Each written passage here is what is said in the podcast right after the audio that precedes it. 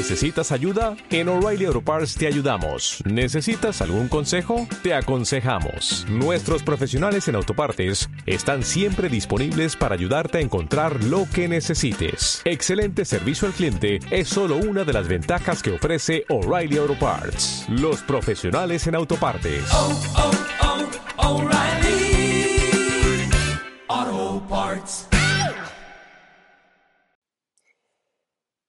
Muy buenas noches, espectadores de estado de alarma. Ya os habréis dado cuenta, yo no soy Luis Valcarce. Luis Valcarce se va a incorporar en breves eh, minutos.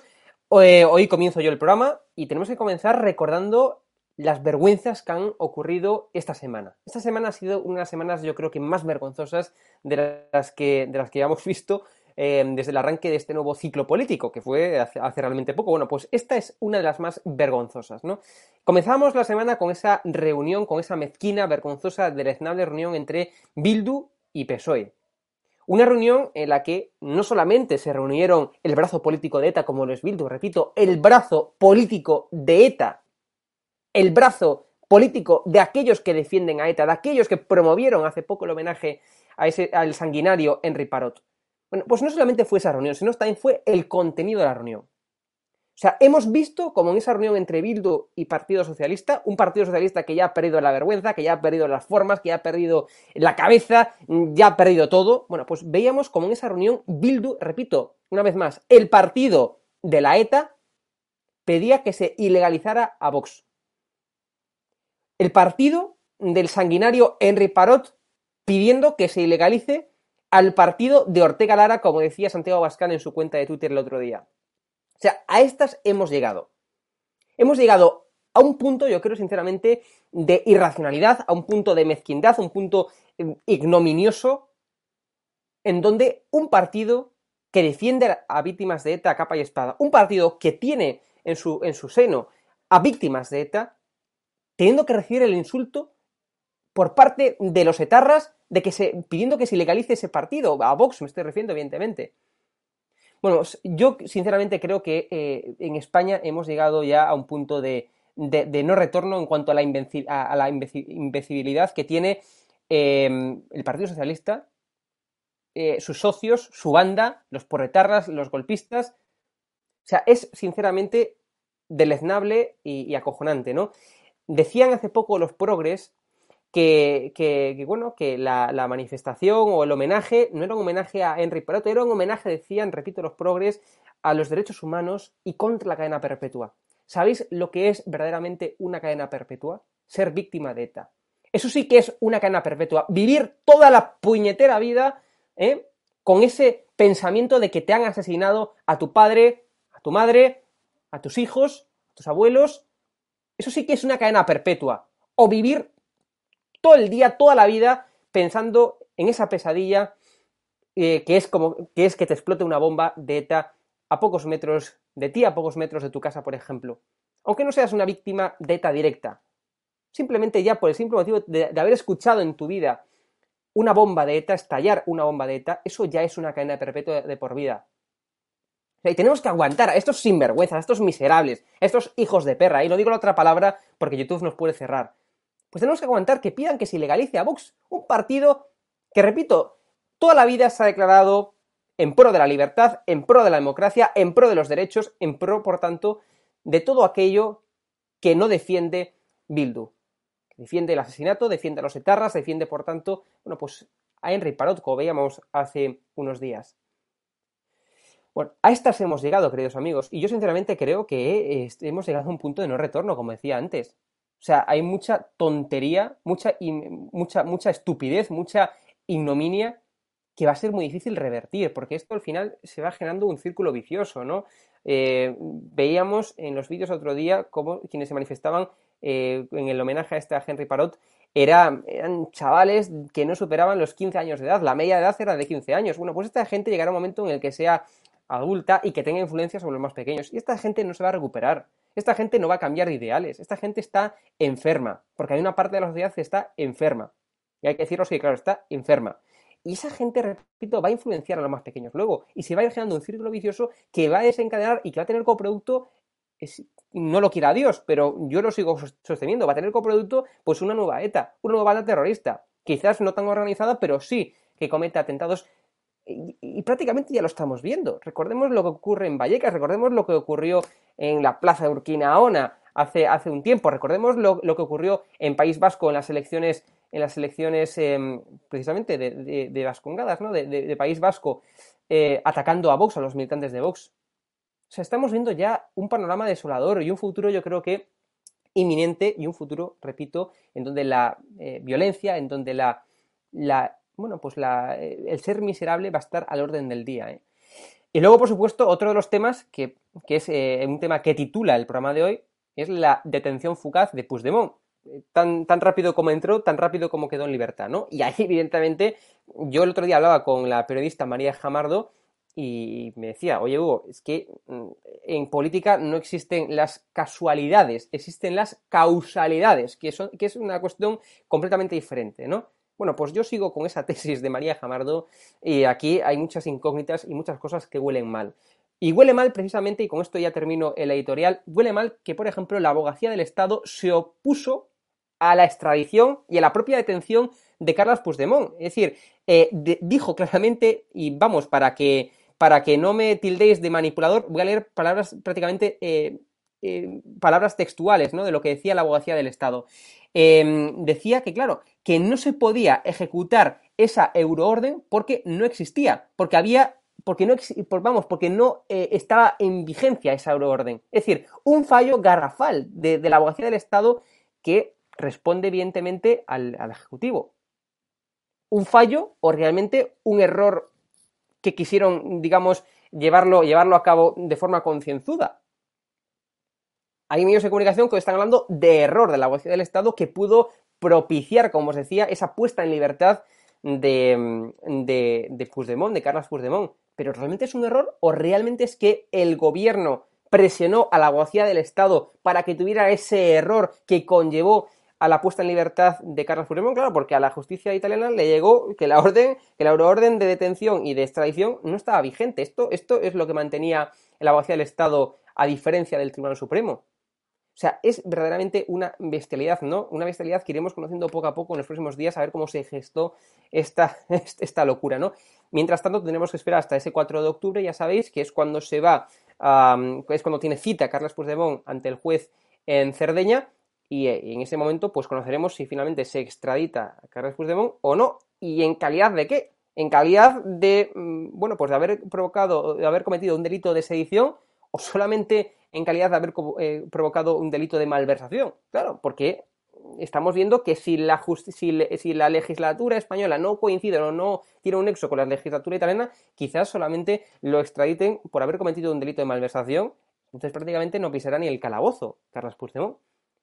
Tenemos que esperar ese 4 de octubre, pero bueno, parecía eh, que las cosas pintaban bien, todos teníamos mucha euforia por esa atención de Carlos Puigdemont y a medida que van pasando las horas, yo cada día, yo cada vez personalmente tengo menos esperanzas de ver a Carlos Puigdemont cumpliendo, eh, cumpliendo cárcel, cumpliendo la pena que debe cumplir por haber provocado un auténtico golpe de Estado. Comenzamos.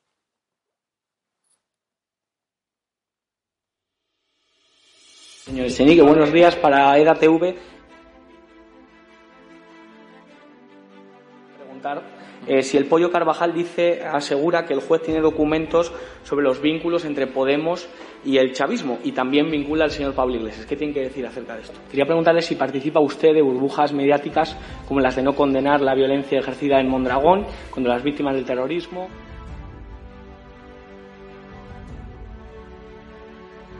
contestarte es una falta de respeto a tus compañeros y compañeras aquí sentados que son periodistas de verdad. No participamos de burbujas mediáticas. ¿Condena la violencia de los independentistas hacia la policía? No participamos de burbujas mediáticas.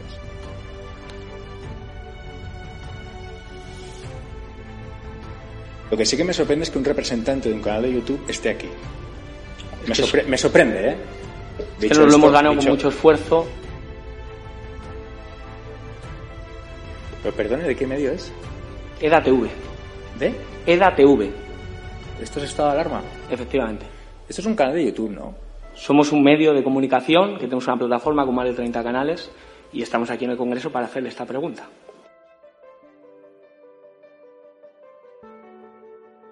¿Le parece delito de odio, señor Rejón, pegarle presuntamente una patada a un señor con cáncer, enfermo de cáncer? ¿Le parece un delito de odio?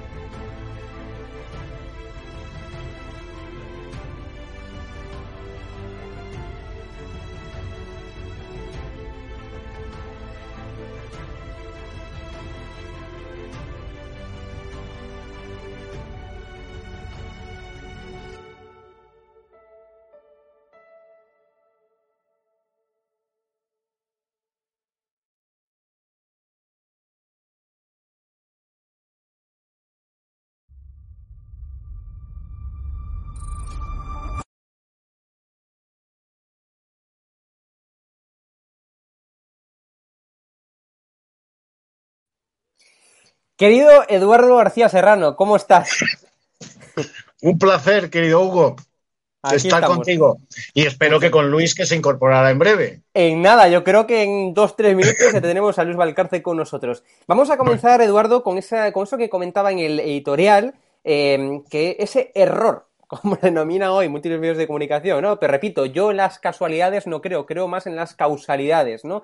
Pues ese error del gobierno permitió que Puigdemont ahora mismo esté en libertad. Vamos a verlo en pantalla y lo, fíjate, eh, Puigdemont utiliza un error del gobierno para salir de libertad, un error del gobierno para quedar libre, ¿no? Porque la abogacía del Estado trasladó a la Unión Europea que la euroorden estaba suspendida, como comentaba en el editorial. ¿Cómo valoras esto, Eduardo?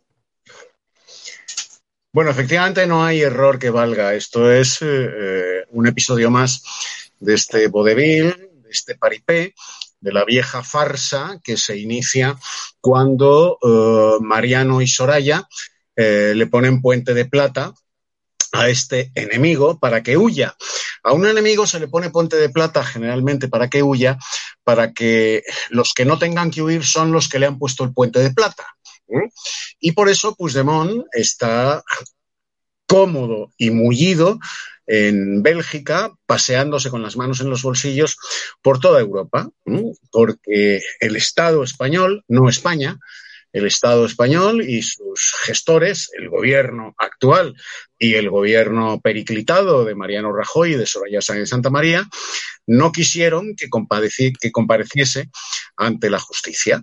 Es así de simple. No quisieron eh, Mariano y Soraya y no quiere Pedro Sánchez, con más motivos si cabe, en tanto en cuanto su gobierno se apoya en los separatistas catalanes, en los separatistas criminales vascos y, por supuesto, en los comunistas de Podemos, que son abiertamente partidarios de la autodeterminación y estamos en plena negociación con los separatistas de Barretina, del Pantumaca, que eh, rebotará positivamente en los separatistas criminales de la Chapela.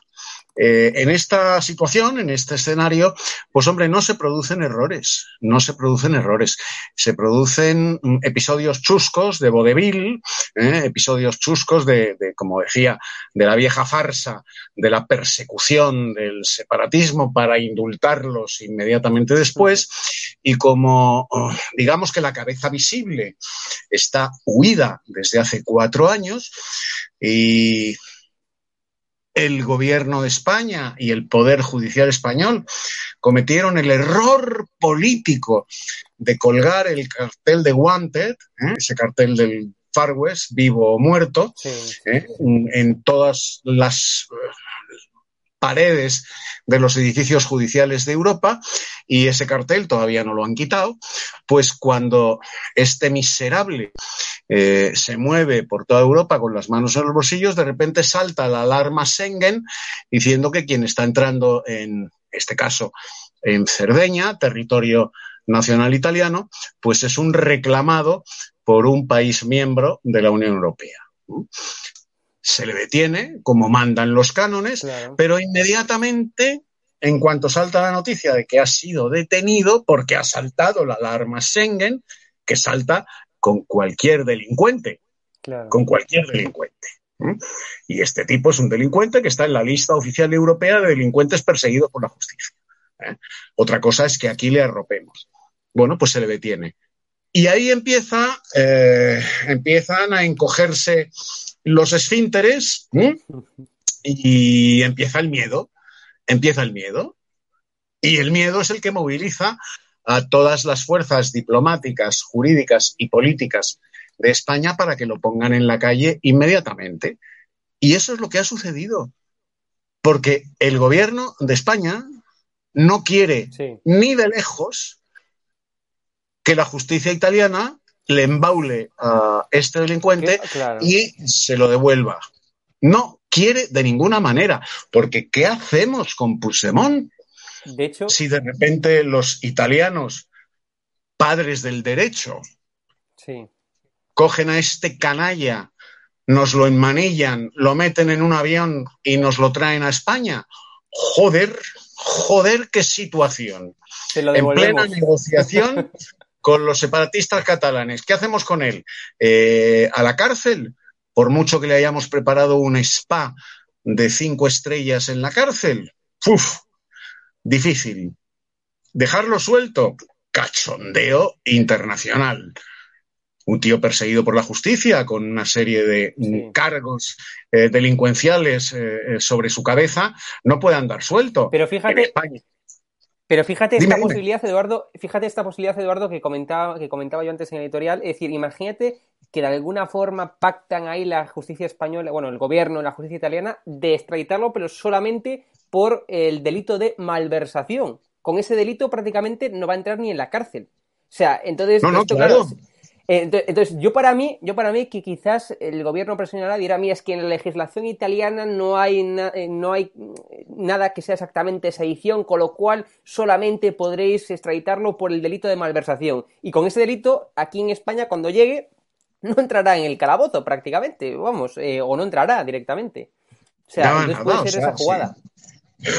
Entonces la situación eh, es muy complicada Claro, si el gobierno italiano, con el placet, que esa es otra, de eh, Bruselas, eh, nos devuelve a este canalla.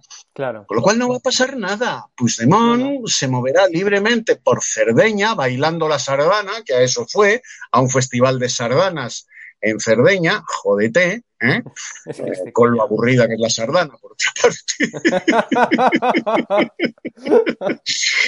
Sí, sí, lo digo con todo respeto, no es un baile precisamente alegre, ¿eh? no es la jota ni es las No, no, sevillanas, pues. ¿eh? es un baile, en fin, eh, más de funeral que de sí, festejar. sí, sí. ¿eh?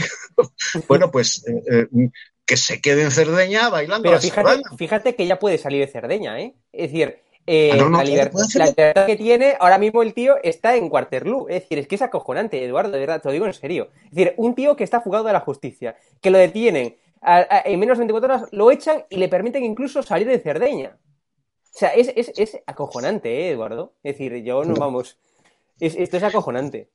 Es, ¿Esto qué, qué supone? Aparte del, del agravio feroz al pueblo español y a los españoles, Sí, sí, ¿eh? en caso de que los españoles lo perciban, cosa que yo dudo mucho, ¿eh? pues supone eh, eh, una imagen internacional de España todavía más deleznable y más bochornosa de la que ya tenemos. O sea, ¿qué, qué respeto inspira España?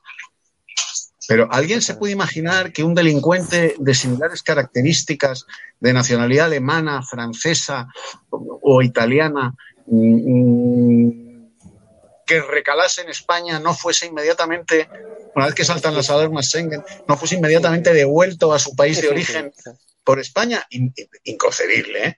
Claro, imposible. Inconcebible. O en cualquier otro país de Europa, pero como España es, es, es la tonta del bote, ¿eh? Porque está gobernada por traidores y por tontos del culo, ¿eh? pues es el pitorreo, es, es el pitorreo sardónico, ¿eh? que es el gentilicio de los sardos. ¿eh? La- se están descojonando de nosotros, pues eso con la carcajada sardónica, porque el gobierno español está haciendo el traidor a banderas desplegadas y el ridículo, el ridículo internacional de manera notoria.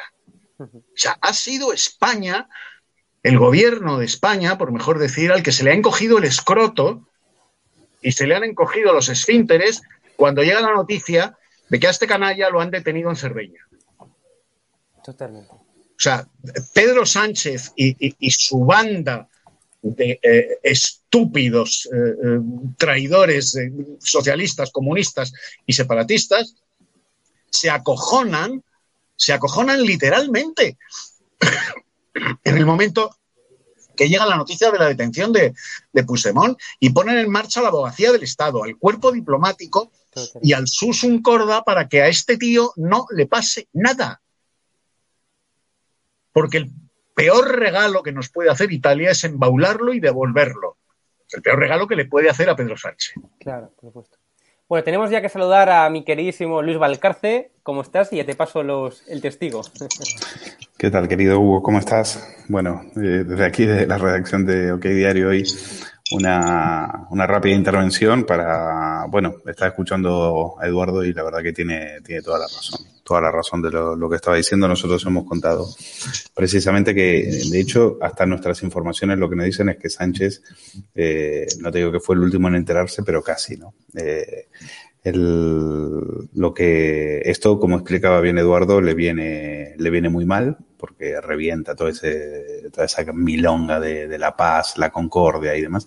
Y para mí la clave está en esa rueda de prensa que hace desde La Palma, donde dice, eh, punto uno, eh, Puigdemont se tiene que sentar en el banquillo, se tiene que presentarse ante la justicia. Punto dos, que la justicia haga su, su trabajo. Y punto tres, que no se pierda el diálogo. Que no se pierda el diálogo. ¿Qué, tiene, ¿Qué tenía que ver el diálogo en todo esto? Claro, el diálogo lo que le estaba haciendo era suplicando a Esquerra que, que le siguiera manteniendo en el poder. O sea, tú date cuenta si hay felonía mayor que en lugar, que en lugar de preocuparse por porque este tío que es un fugado de la justicia española, que ahora se está cachondeando porque la rueda de prensa que acaba de dar es, una, es un cachondeo diciendo que va a seguir viajando por Europa y que pueden seguir mandándole a quienes quieran, que a él le preocupa cero. Y yo lo entiendo. Y entiendo, porque Eduardo lo ha explicado, es que es la tercera vez que este probablemente se quede, se vaya de rositas. Se vaya de rositas. Eh, en fin, eh, no, la, la- estaba pensando en algunos temas que tenemos que, vamos a publicar mañana en OK Diario que dan mucha luz, pero de momento prefiero guardármelos. Bueno, eh, Luis, ¿modero yo o moderas tú? Bueno, si quieres, eh, sí, eh, no, solamente dime, eh, dime por dos. dónde. Pa- Pasamos al recurso 2. Bueno, solamente te, te has pasado. eh, Sí, eh, hemos, solamente- eh, hem- eh, perdona que te pregunte, pero hemos escuchado a Puigdemont, en, eh, perdón, a No, Sánchez. todavía no. Solamente hemos visto el error de la abogacía del Estado, que es lo único que comentamos todavía hasta ahora. Ahora tenemos que pasar a TV si. Bueno, pues si te parece te, te- te libero porque creo que creo que tienes que hacer un viaje y, y ya, ya me quedo yo con Eduardo. Muchísimas gracias, Perfecto. Hugo. Muy bien, venga, abrazo.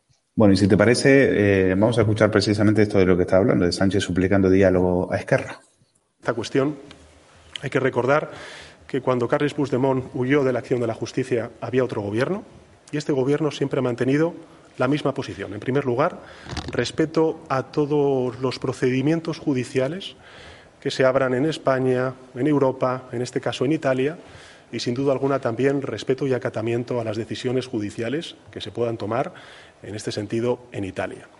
Y en segundo lugar, decir que lo que es evidente es que Carles Puigdemont lo que tiene que hacer es comparecer y someterse ante la justicia. Y por último, lo he dicho también en Barcelona cuando estuve en la última de mis visitas, en la reunión que tuve con el presidente de la Generalitat de Cataluña. Hoy más que nunca es importante reivindicar el diálogo, porque el diálogo es la única vía para poder reencontrarse los distintos catalanes que piensan de distinta manera y también los catalanes con el conjunto de compatriotas que vivimos en otras partes de España. Bueno, eh, lo, que, lo que les estábamos diciendo, es decir, la posición de Sánchez es cada vez más débil y esta es la, eh, la idea. mañana lo vamos a contar bien, como en Moncloa hay muchísima preocupación porque los pactos con el separatismo, esta, esta detención se les, se les acabará eh, yendo todo al, al, garete. Y esa es la, es, eso es lo preocupante, es decir, una noticia que debería ser, en todo caso, un motivo de, de satisfacción para un presidente, es un motivo de preocupación, porque él está, su destino político está atado al, a lo que pase con este, eh, con este sujeto que no nos olvidemos dio un golpe de Estado. Eh, Eduardo, no sé si quieres rematar este tema para, para cambiar y ya vamos a, hacia otras cuestiones. Sí, eh, eh, suscribir efectivamente lo que, lo que acabas de decir, añadiendo un desarrollo más. Mm, Pedro Sánchez está literalmente literalmente acojonado. Y lo que ha hecho eh, desde que salta la noticia de la detención de Puigdemont en Cerdeña hasta ahora es sencillamente ponerse en dos posiciones que son las dos únicas que tiene ante los separatistas catalanes, de cúbito supino y de cúbito prono. ¿Eh? con el culo en pompa boca abajo y con el culo en pompa boca arriba. ¿eh? Son las dos únicas posiciones que este miserable ha adoptado ante el separatismo catalán. Está literalmente acojonado, porque vuelvo a repetir, si la justicia italiana lo embaula y lo trae a España, Pedro Sánchez al minuto cero coma está haciendo la mudanza de la Moncloa. Y no hay más. Y no hay más. O, o, le está dando el indulto, que es la otra. O le está dando el indulto, efectivamente. Lo, lo cual significa eh, ya, yo creo que ya el remache, el remache final, porque un, un, el indulto de Puigdemont son 20, 30 escaños eh, para, para el centro derecha, con lo cual, eh, bueno, sería su, sería casi su muerte política, si nada, si nada lo remedia. ¿Qué, ¿Qué te parece a ti en ese sentido, Eduardo? ¿Qué crees? Que, eh, que él intentara que se quede en Europa, que se quede vagando en Europa como mártir, o, o directamente, si es si finalmente lo extraditan, lo cual está, eh, está para mí lejos de suceder, aunque hay que ver lo que, lo que pasa el 4 de octubre, pues eh, lo puede vender como, como un logro, como diciendo, yo, lo, yo prometí que lo iba a traer y al final lo he conseguido. ¿Tú qué crees? No, para él es mucho mejor que se quede como un ectoplasma vagando por eh, Waterloo, eh, vagando por Bélgica, eh, país que, como todos sabemos, ama profundísimamente a España y, nos tiene un enorme respeto y un enorme cariño. Para él es mucho mejor que siga en ese estado, en el que, por cierto, en el que, por cierto, mmm, gracias a Pedro Sánchez, sigue cobrando su sueldo de eh, expresidente de la Generalitat, que no es manco. ¿eh? Eh, un prófugo de la justicia, un huido de los tribunales españoles, eh, en situación de fuga, sigue cobrando del Estado español su nómina mensualmente. Bueno, fíjate una cosa, quiero, quiero cambiar de tema. Voy a hablar sobre el tema de, del volcán, si te parece. Eh, este ahora están desfilando por ahí para hacerse la fotito. Eh, Belarra se ha pasado por ahí, Garzón se ha pasado por ahí y ha quedado atrapado. Y ahora estamos contando en lo que diario que, que Belarra, en, en, que estuvo en, el, en, la, en la fiesta esa del Partido Comunista, eh, que tiene también, que tiene narices. Dice, lo primero que dice es eh, un saludo a mi compi eh, Alberto Garzón que se ha quedado atrapado en La Palma. Y luego se acuerda de los que han perdido sus hogares. Este es el orden de prioridades de, del gobierno social comunista, que no se nos olvide. Pero hay más. Según eh, las informaciones que tenemos, de momento a los que perdieron su casa le van a dar solamente 15.000 euros, más 2.000 para que compren ele electrodomésticos. Eh, estas, si podemos ver las imágenes, la gente está indignadísima con esto. ¿Cuánto, el gobierno, cuánto dinero se ha gastado? Eh, ¿Cuánto se ha gastado el, gobierno? No, este no era, este no era, eh, te digo, creo que, bueno, no sé cuál era, creo que era el 6, no importa. Eh, déjalo así. Eh, lo que yo, lo que te pregunto es, ¿Qué crees? Ahí lo tienes. Creo que era ese, ¿no? No, ese es el Senado. Ese es el Senado que va a gastar eh, un millón de euros en, en, en, traductores, porque claro, como si, como si nos faltaran, ¿no? No, te, te, estoy hablando del 5, no sé si lo tienes por ahí. No sé si, lo, si tienes el 5, porque la gente está, ahí está. La gente estaba indignadísima, indignadísima con esto. Es decir, ellos se gastan 52 millones. A la izquierda vemos que las indemnizaciones serán de 15.000 euros. Y a la derecha vemos que las subvenciones a los partidos son de 52 millones de euros. 52 millones de euros. Solo el, solo el PSOE se va a llevar 14 millones. ¿eh? Entonces, eh, en transición ecológica se han gastado 30 millones. Y cuando fue la invasión a Ceuta se gastaron otros 30 millones que le dieron a Marruecos eh, en 24 horas.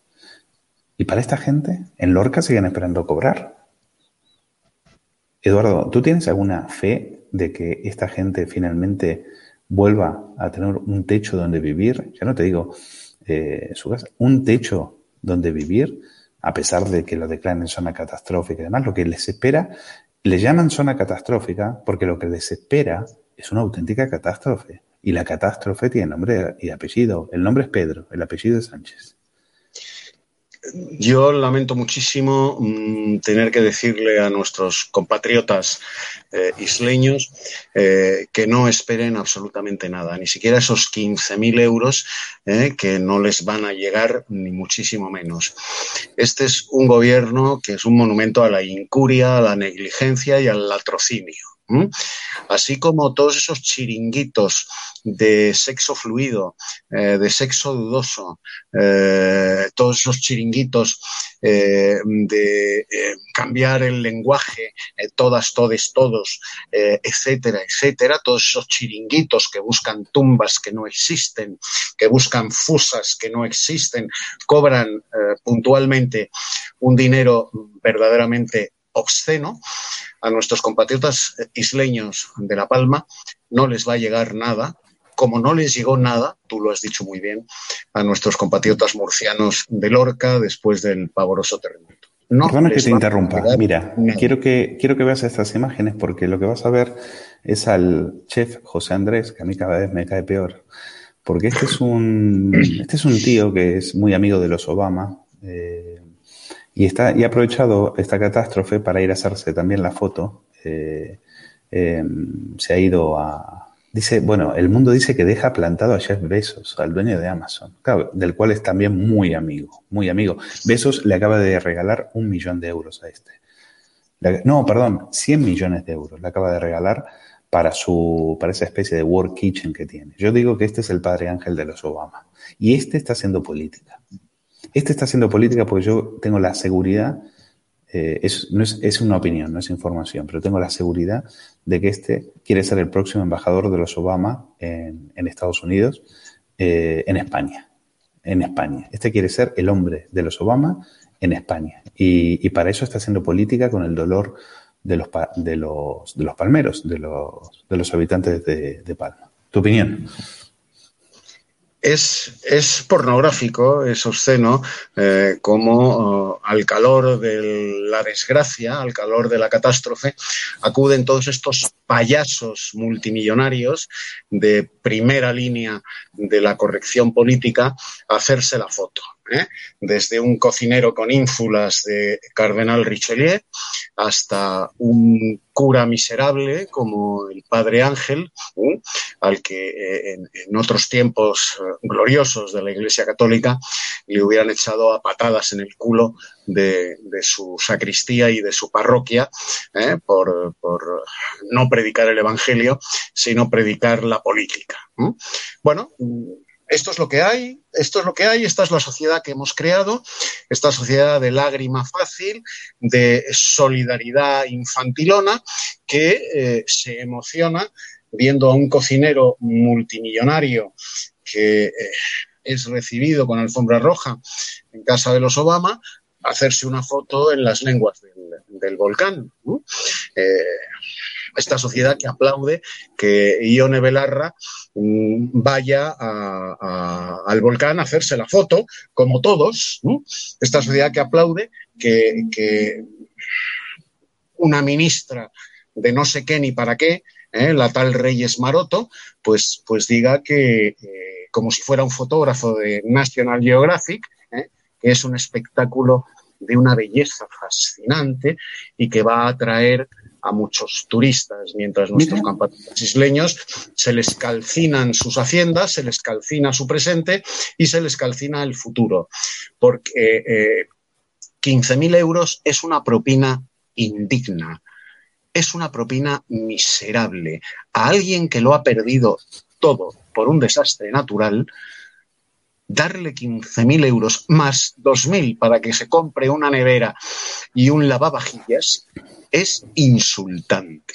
Escucha, mi- mira esto, mira esto que lo ha visto una tuitera con mucha lucidez. Le pregunta a, a la pistolera Mónica García, la de Más Madrid, le pregunta, ¿cuántos, ¿cuántas compresas, tampones y copas menstruales has repartido en la isla de La Palma?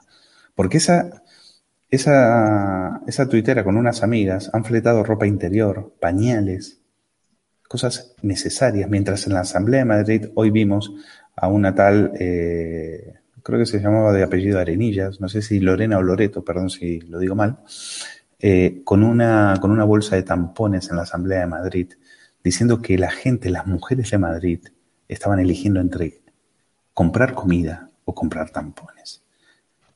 Y me parece que este tuit la pone en evidencia a esta sujeta, porque a ninguno de estos los estás viendo echar una mano en la palma. Estos son los que, iban a- los que decían que iban a estar con la gente. Y fíjate dónde están. Están en la Asamblea de Madrid haciendo política. ¿eh? Están donde tienen que. Están en Mondragón, con Otegui, con Parot. Están tirando piedras, están de botellón en Barcelona. Están creando el caos y la inseguridad en nuestras calles. No están con los pobres, eh, como tú decías, con nuestros compatriotas ahí en La Palma que lo han perdido todo. Estoy viendo las imágenes de ahora en las televisiones, porque la Sexta está haciendo, le, le está dedicando todo un programa al, al- al volcán, y estoy viendo los testimonios de la gente diciendo, ¿cómo tenéis la cara de venir aquí a hacer turismo cuando nosotros lo hemos perdido todo? ¿Cuál es el espectáculo que tenéis que ver cuando nosotros acabamos de perder nuestras casas? ¿Cómo podéis regocijaros con el dolor de venir aquí a hacer turismo mientras nosotros no sabemos dónde vamos a dormir la próxima noche y cuando se vayan las cámaras sabemos que vamos a quedar abandonados a la suerte? ¿Cómo lo ves?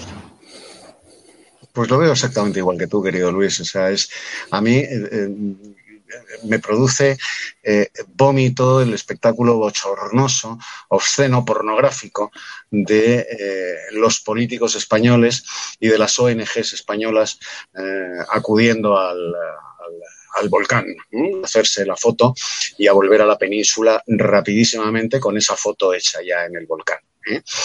es sencillamente bochornoso. Vamos a ver, hemos mm, dicho siempre que son basura intelectual. Son basura intelectual. Bueno, pues es que además de basura intelectual, son basura social, son basura humana, todos ellos. Auténtica basura. Codifican el desastre, codifican la catástrofe solo en función del interés y la rentabilidad política que le pueden extraer son como los rocillitos de la política, todos ellos. Buscan la portada, aunque en la portada tengan que fotografiarse con legiones de menesterosos que lo han perdido todo. Acuden allí con sus sonrisas profiden, hacerse la foto y con el abaco político a ver qué rentabilidad para las próximas elecciones me da el venir aquí soltar unas lagrimitas de atrezo, acariciar a una ancianita que se ha quedado sin casa, a un niño pequeño que se ha quedado sin nada.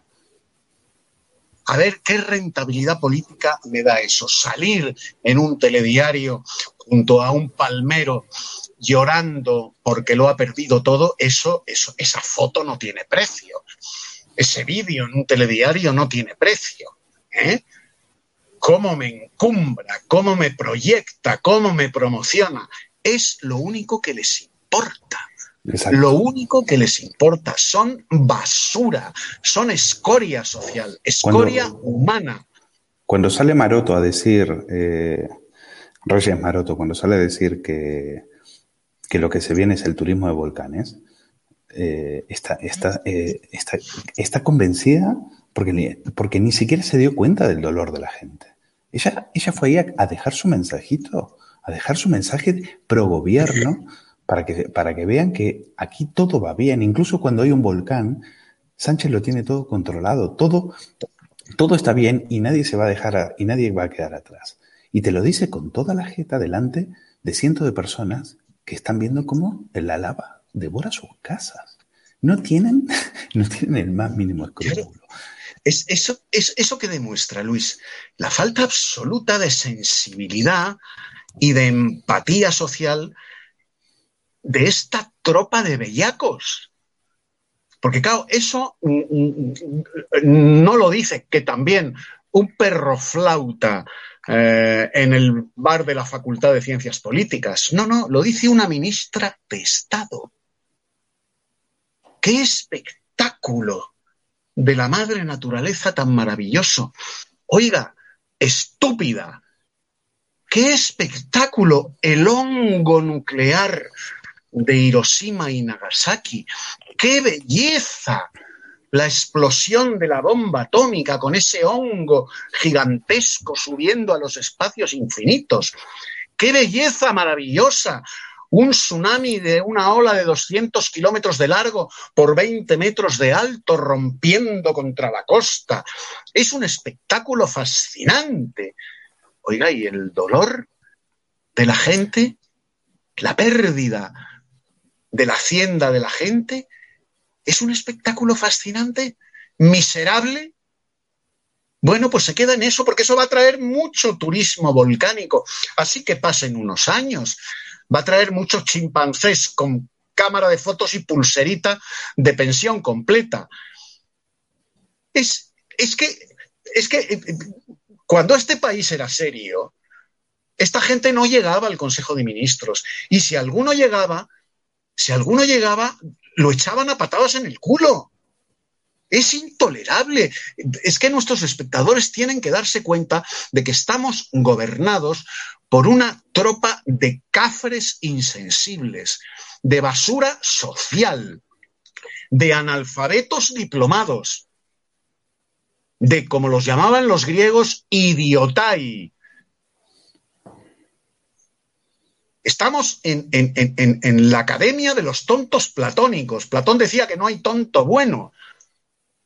Bueno, pues ahí están todos en la Moncloa. Quiso decir, no hay progre bueno. son términos consustancial Sí, está mal traducido del griego. Quiso decir, no hay progre, no hay progre bueno. Efectivamente, no hay progre bueno. Bueno, mira, para terminar, eh, quiero que veas estas imágenes porque son muy curiosas. Fíjate, es una nación, al mismo tiempo vamos a ver cómo en Estados Unidos se ha rendido homenaje a Dylan Mero- eh, Melona, que es un, un soldado de los que murió asesinado en, en el atentado en Kabul. Eh, vas a ver el, homenaje que le rinden las fuerzas y cuerpos de seguridad de ahí del país, de policía, bomberos, etcétera. Es una cosa impactante. Han cortado las, autopistas de California para que pase toda la fila de eh, coches con, que, lo homenajean. Y ha, me ha resultado curioso, pero te voy a decir por qué me ha resultado curioso después de ver las imágenes.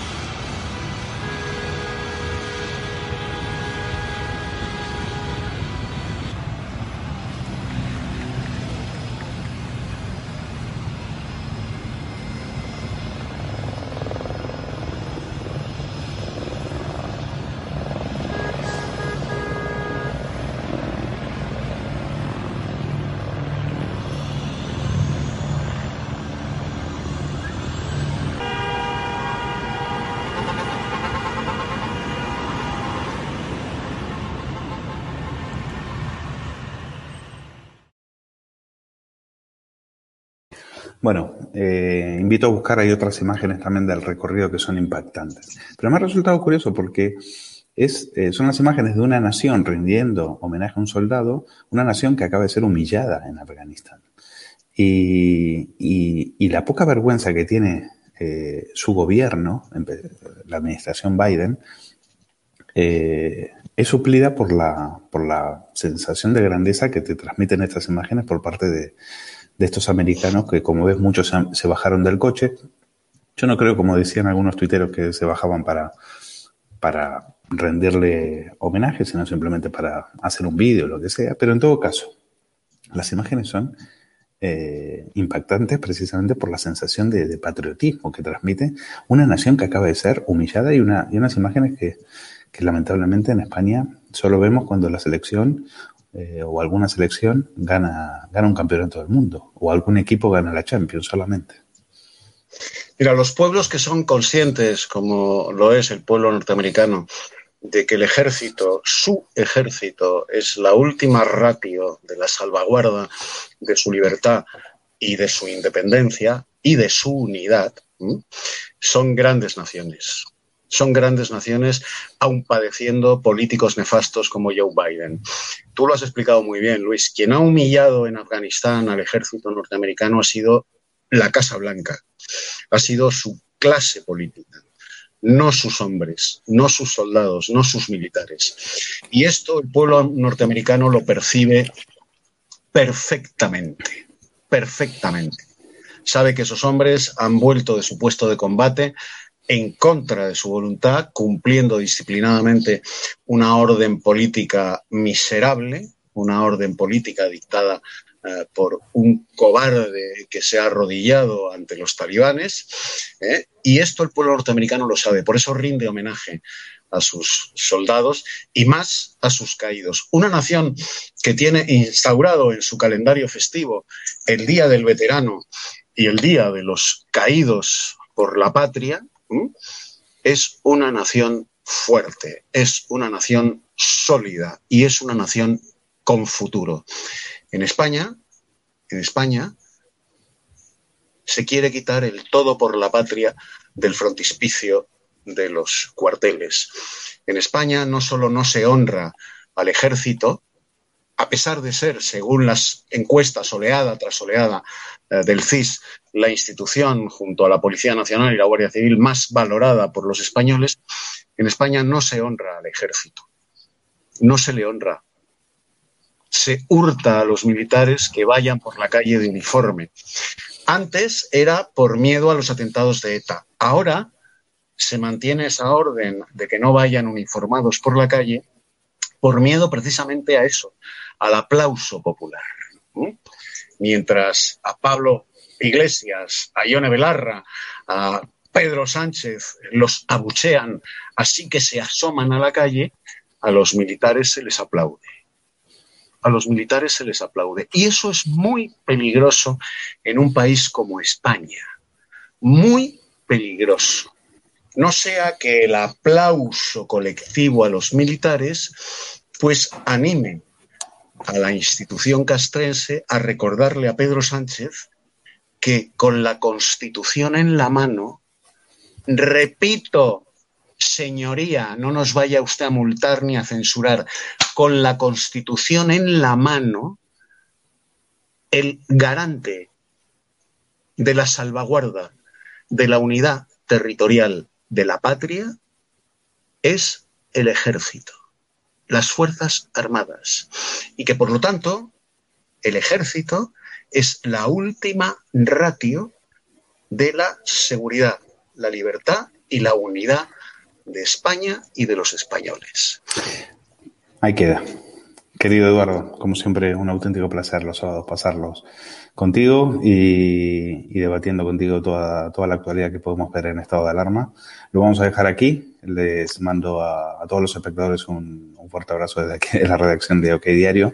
Mañana tenemos unos temas eh, sobre el tema Puigdemont. Eh, no se lo pierdan, pues son eh, dos exclusivas de muchísima importancia que demuestran hasta qué punto Sánchez está acogido de la entrepierna por por lo peor de la, de la, por toda esta gentuza golpista y agradecerles muchísimo que hayan estado con nosotros esta, esta noche. Un fuerte abrazo a todos. Apoyen Estado de Alarma, apoyen a EDATV, lo necesitamos más que nunca, sobre todo después de ver el espectáculo bochornoso que está dando la, la justicia española en- o, en todo caso, eh, el gobierno de España eh, de cara a toda Europa. Cuídense mucho. El sábado que viene, más Estado de Alarma. Thank you.